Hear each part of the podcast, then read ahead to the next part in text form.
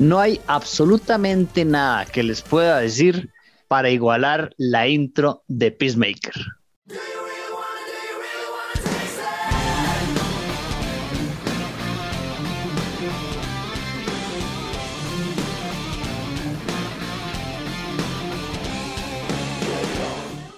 Saludos amigos de Dungeons and Geeks, su servidor Steven Oviedo en compañía de mis buenos amigos Geek Dago y Ronald Morales. Vamos a hablar de la serie de HBO Max que protagoniza John Cena del personaje de Peacemaker. Antes de emitir cualquier tipo de criterio, ya los tres vimos toda la temporada, pero voy a saludar a mis buenos amigos. Saludos, Dago. Saludos, Steven. Saludos, Ronald. Más yo era incrédulo de este producto. La verdad es que yo no le tenía nada de ganas. Y ahora, en las últimas semanas, antes de que terminara, Mae, me la devoré en dos días esta serie. Qué condenada más buena. Saludos, Ronald. Saludos, Dago. Ve qué dicha. O sea, ya ve, nuestro récord es positivo. Nuestro récord es positivo con nuestras recomendaciones. Lo único lo que tenemos que repetirnos es de haber hecho Steven Verde Bad Batch. Pero aparte de eso, Vamos bien. Saludos a todos los que nos acompañan. Saludos muchachos. Y recordarles como siempre que estamos en todas las redes sociales con el tío Doño, nuestro community manager, en Facebook, Instagram, Twitter. Por supuesto nuestro canal de YouTube donde nos pueden dejar comentarios y compartir el video. Por supuesto suscribirse que nos ayudó un montón. Y nuestras versiones en audio a través de Spotify, iTunes y Google Podcast, entre otras plataformas. Y con nuestros amigos de Narrativa X que redistribuyen nuestro contenido. Y sí, yo creo que Peacemaker era algo de lo que no teníamos muchas expectativas, creo, ¿verdad? Incluso, yo no sé si a ustedes les pasó, muchachos, pero cuando Peacemaker fue anunciada como una serie spin-off, mi primera reacción fue, ¿por qué los personajes de Suicide Squad Peacemaker? Qué extraño, ¿verdad? Esto de que vaya a ser Peacemaker, pero Steven, yo creo que James Gunn nuevamente está demostrando su buen ojo para los personajes, para escoger personajes y sobre todo cuando le dan una carta tan blanca como es Peacemaker, ¿verdad? Porque una cosa como Peacemaker en el NCU no la vamos a ver y eso como me alegra. Sí, sí, claro, yo ya voy a emitir mi criterio. A mí me parece que las personas que no han visto Peacemaker deberían de hacerse un favor y verla. Es una serie extraordinariamente buena un poquito pasada de tono, un poquito estúpida en ciertas cosas, ¿verdad? Es, los personajes no es que sean súper elaborados, pero la serie es sensacional. A mí realmente me encantó el producto como tal, o sea, todo lo que, lo que hizo James Gunn, el desarrollo de, los personajes, con personajes desconocidos, con, con nada, James Gunn hizo una muy buena serie. Y lo más difícil, Dago, hizo que John Cena se viera bien porque John Cena ha intentado eh, seguir los pasos de La Roca, de ser actor después de su paso por, la lucha libre, y no lo ha logrado, no lo ha hecho bien. Pero este personaje es espectacular para Cena. Yo creo que es el personaje para el que Cena nació o el que va, a, catapultarlo como, como actor. este es el personaje que le tiene que sacar jugo de algo. Mae, yo creo que es, un muy buen punto eso, en realidad, sí es cierto, las películas de Josina apestan, apestan a mono mojado y esta serie, la verdad, Mae, se nota que lo disfruta, yo creo que eso lo conversábamos hace un tiempo, al menos entre nosotros, no sé si para, para el canal, pero Mae, el Mae disfruta montones el personaje y se nota. Eh, mae, yo creo que James Gunn jugó la carta fácil, por decirlo de alguna forma, porque, madre, ¿quién conocía a Peacemaker? Aquí esto fue jugar un terreno muy, muy fácil porque el personaje nadie lo conocía y lo que nos dieran era bienvenido y se la jugó bien. E inclusive me parece que a pesar de que hacen muchas referencias easter eggs a la demás Liga de la Justicia, al demás universo DC, no entra profundamente en el lore de nada de esto. Entonces, nada más rasga la superficie y el MAE puede hacer lo que le da la gana. Al punto que nos presenta, por ejemplo, un personaje como el papá de Peacemaker, que dicho sea de paso, es para mí lo único malo que tiene la serie, el traje de ese personaje, Ronald. Porque después de ahí me parece que casi todo va muy bien. Por ejemplo, la vaca. La vaca es un éxito, la vaca es un éxito, la vaca está demasiado, demasiado chiva. Y, o sea, a ver, usted me va disculpar, pero esa vaca tiene más personalidad que, que, que la Liga de la Justicia de Snyder. Me pela haberlo dicho, no tengo ningún problema, pero esa vaca tiene más personalidad que la Liga de la Justicia de Snyder. Y eso que la Liga de la Justicia de Snyder tiene actores que sí me agradan en sus respectivos papeles, pero juntos no me funcionaron. En cambio, esa vaca, solo con la cara que pone cuando, cuando, eh, cuando la matan, spoiler, ¿verdad? Cuando la matan, Aguantamos mucho sin hacer spoiler. Ese ya es ahí, tenía el warning al frente, por si el video, lo siento. Pero, o sea, esa vaca tiene más expresión cuando la matan que la Liga de la Justicia de Snyder, lo siento.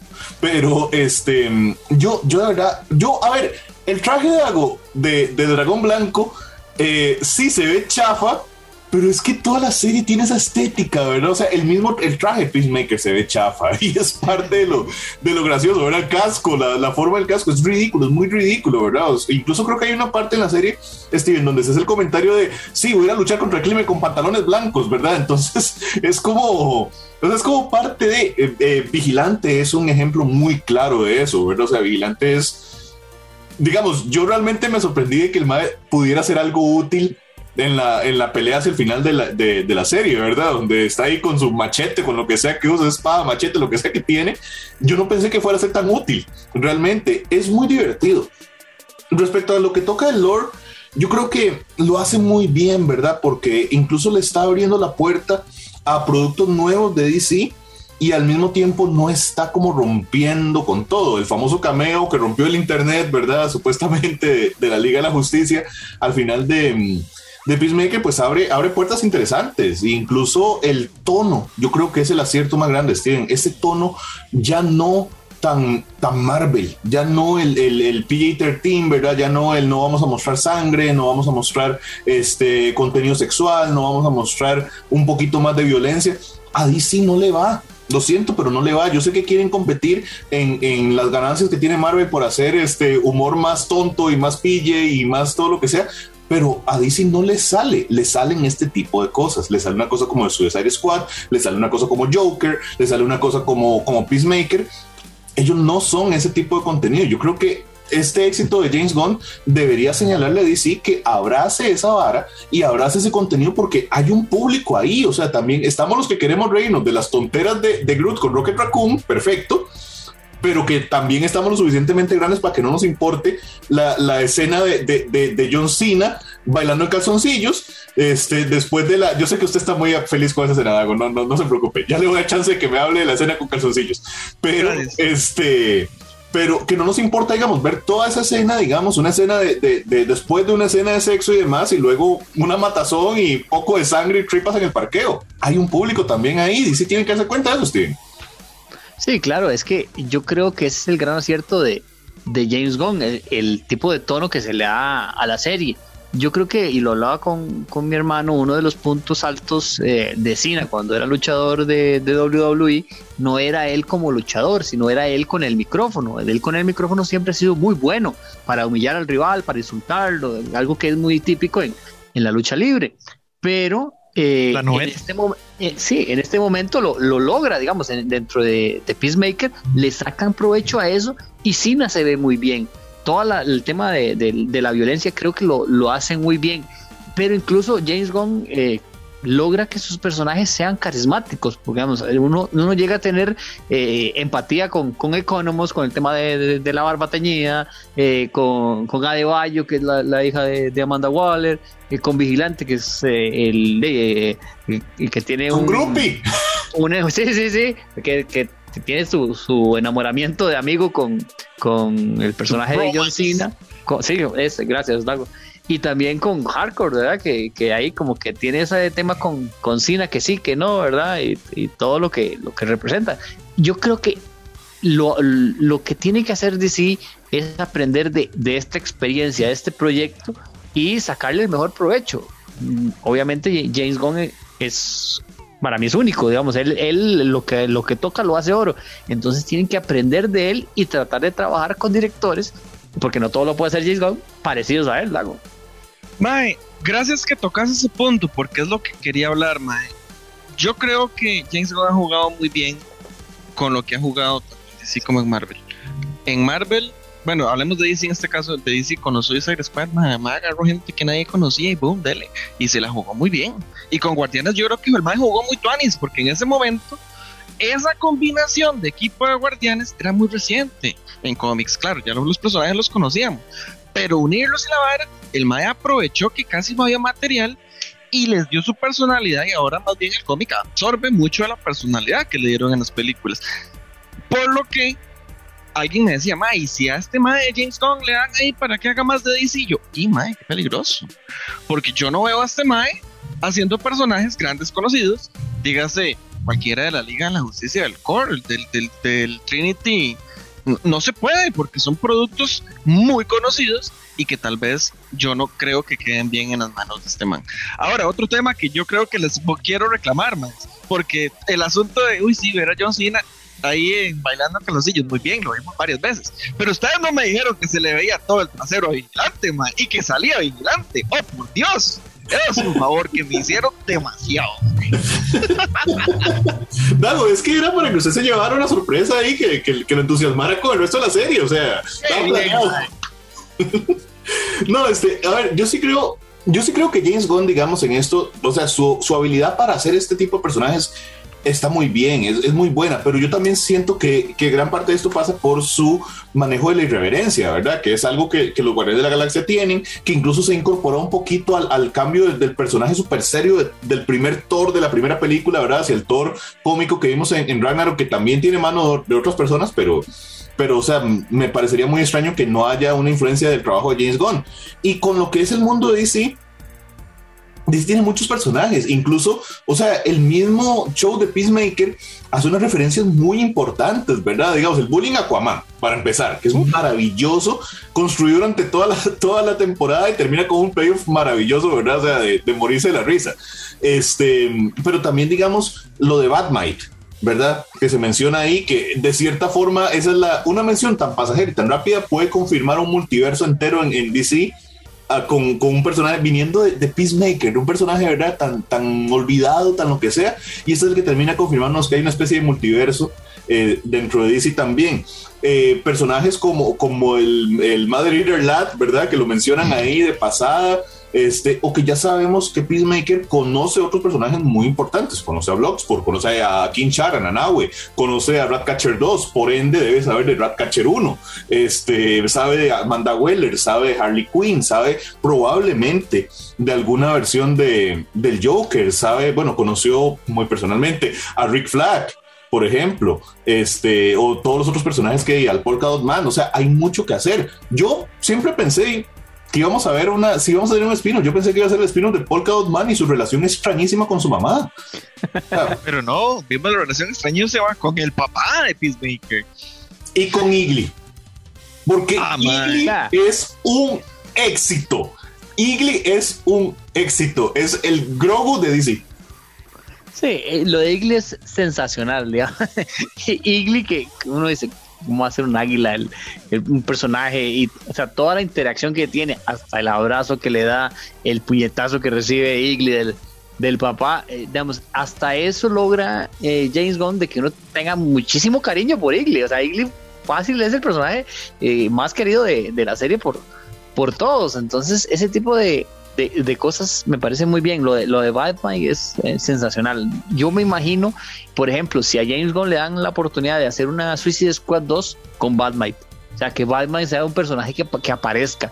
Porque, como dice Dago, tal vez no lo, no lo vemos como en un Batman o en una de Superman o algo por el estilo, así, ¿verdad?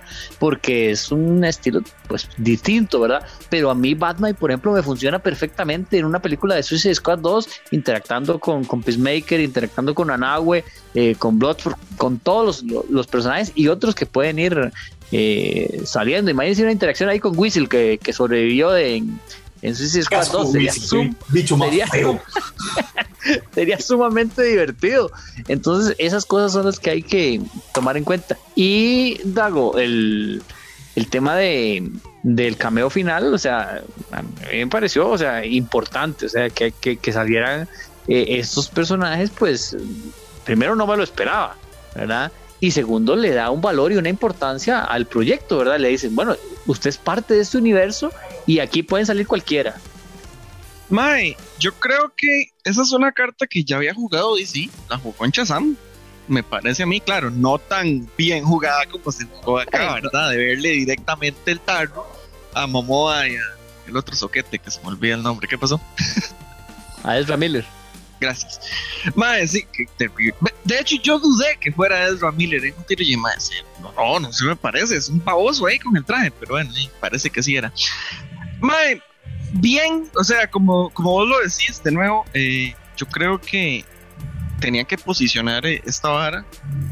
Quieren, ellos evidentemente quieren seguir sacando productos relacionados a esto y, y no sé, tal vez Ronald yo creería que sacar este cameo al final puede ser la jugada Mandalorian del asunto de meter a Mandalorian en la serie de Boba Fett. Metamos a la Liga de la Justicia para que la gente se entusiasme y quiera ver más producto, no sé.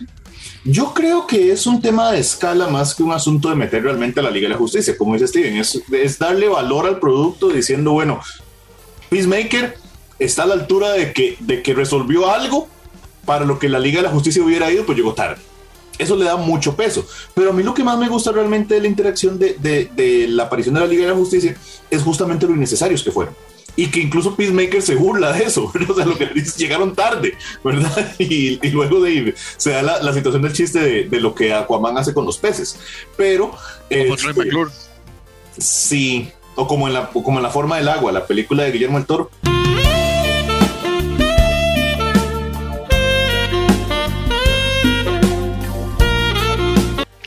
Es algo así. Algo así. La, esa es la película favorita de Aquaman, estoy bastante seguro.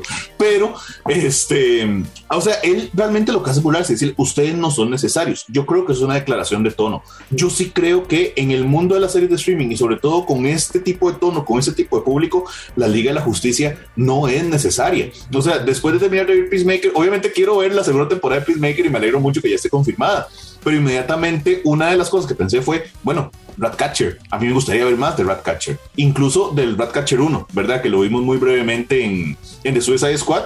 Entonces, o sea, hay chance de ese tipo de cosas que no requieren de la Liga de la Justicia, porque yo creo que ya está muy confirmado que lo de la Liga de la Justicia no ha funcionado, a no ser que le haga un revamp completo, o un relanzamiento, que tenemos que ver si el famoso Flashpoint, perdón, lo logra.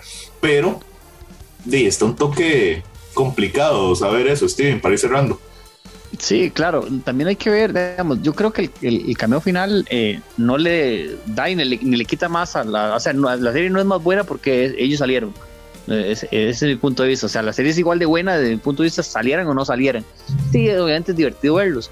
Eh, también es, es, llamativo, obviamente, que salga eh, también una Wonder Woman y un Superman, ¿verdad? No interpretados ni por Henry Cavill ni por Gal Gadot, por circunstancias eh, lógicas, ¿verdad? Pero, pero obviamente que están ahí. yo creo que, que personajes hay, que la serie desarrolla una historia aparte muy muy buena, o sea, todo todo el tema de, estos eh, alienígenas invasores y toda la cosa, ¿verdad? Me parece que, que se desarrolla bastante bien junto con la historia de, de Peacemaker, de, que él mata al hermano en un tema de, una pelea provocada por el, por el papá y que tiene que lidiar con eso durante toda su vida, que, es algo que lo, que lo golpea, ¿verdad? Que es, es, interesante. O sea, yo creo que esas dos, las dos historias se, desarrollan sumamente bien para terminar un, un buen producto. Y Dago, eh, yo creo que no me gustaba tanto una intro de una serie desde la intro de la serie animada de los X-Men. O sea, yo creo que no hay una intro que me haya gustado tanto. Es demasiado divertida. Madre, ni la Phineas y Ferb. No, no, no. ¿Qué Phineas y Ferb? Ni qué. no, no bueno, está bien, está bien. Le estaba presentando opciones ahí en el, en el medio del lapso de tiempo. Más sí, muy, muy buena. La, yo me divertí mucho. De hecho, les pasé ahora la coreografía. Un día la bailamos y nos grabamos en TikTok y hacemos plata con eso. No, mentira. Madre, pero yo voy a agregarle a lo que vos acabas de decir la serie para hacer mi comentario final antes de dar una nota. y que Ronald pueda también dar su comentario. Mae. No, yo estoy bailando. Ah, Donald, no. A mí me parece muy chido el asunto de que esta serie realmente pudo haber sido una serie más de cualquiera sin relacionarse con DC. O sea, los personajes eran unos detectives ahí, un servicio secreto gubernamental. Realmente nadie tenía poderes ahí más que los cascos místicos de, de, de Peace Baker. Y, eh, el asunto de, de los aliens, pues, cualquier serie lo puede tener, digamos, de agentes con aliens simplemente lo metieron en el universo DC y funcionó y funcionó muy bien porque estas cucarachas raras, esas mariposas, yo nunca las había escuchado en el universo DC y me pareció interesante. Que hecho sea de paso, madre, yo creo que tenían razón y Peacemaker aún así les mató la condenada Pero bueno, eso es otro tema. Yo no estoy para juzgar al Mae por su acción. Yo no lo hubiera hecho. Vamos a ponerle nota, chiquillos. Pongámosle nota a esto. ¿Quién quiere empezar? Si quieren, para terminar, ma, vea, yo le voy a decir, el producto es bueno, el producto es divertido.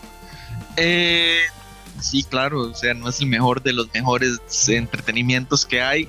Yo opino que esto es apenas un 80. Ok, está bien.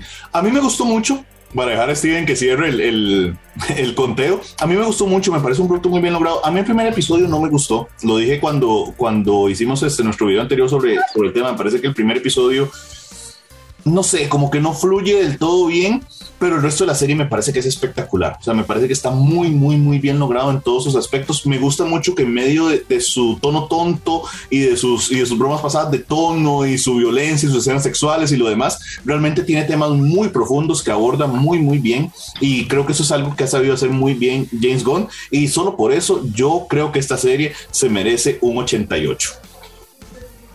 Sí, yo creo que, la serie está muy bien lograda, que la serie se desarrolla bien en, tema de su historia, en tema de sus personajes, el desarrollo de los mismos, eh, mucha referencia interesante, mucho comentario interesante. Para mí eh, es, es lo mejor que he visto en mucho rato, me ha gustado sumamente esta serie de, de Peacemaker, yo le voy a poner un 91. Un 91, eso significa que la nota de Dungeons and Geeks para Peacemaker, temporada 1, porque ya sabemos que tenemos otra temporada, es un 86. Le fue bastante, bastante bien. Le fue mejor que Hawkeye. Y está apenas por debajo de nuestra calificación de The Suicide Squad, la otra, el otro producto de DC de James Gunn que habíamos revisado acá. Muy bien. Bien por Peacemaker. Bastante, bastante bien. Antes de cerrar, yo sí quiero decir es que yo sí agradezco haberla visto toda corrida y no haberme esperado semana por semana. No, no, no lo hubiera logrado. Déjenos en los comentarios si creen que la siguiente temporada va a tener una coreografía nueva para la intro o si vamos a tener exactamente la misma. Soy Ronald Morales Geek Dago, estoy comido otro episodio de Dungeons and Geeks. Chao. Esperando el cameo de Nanagüe en la segunda temporada.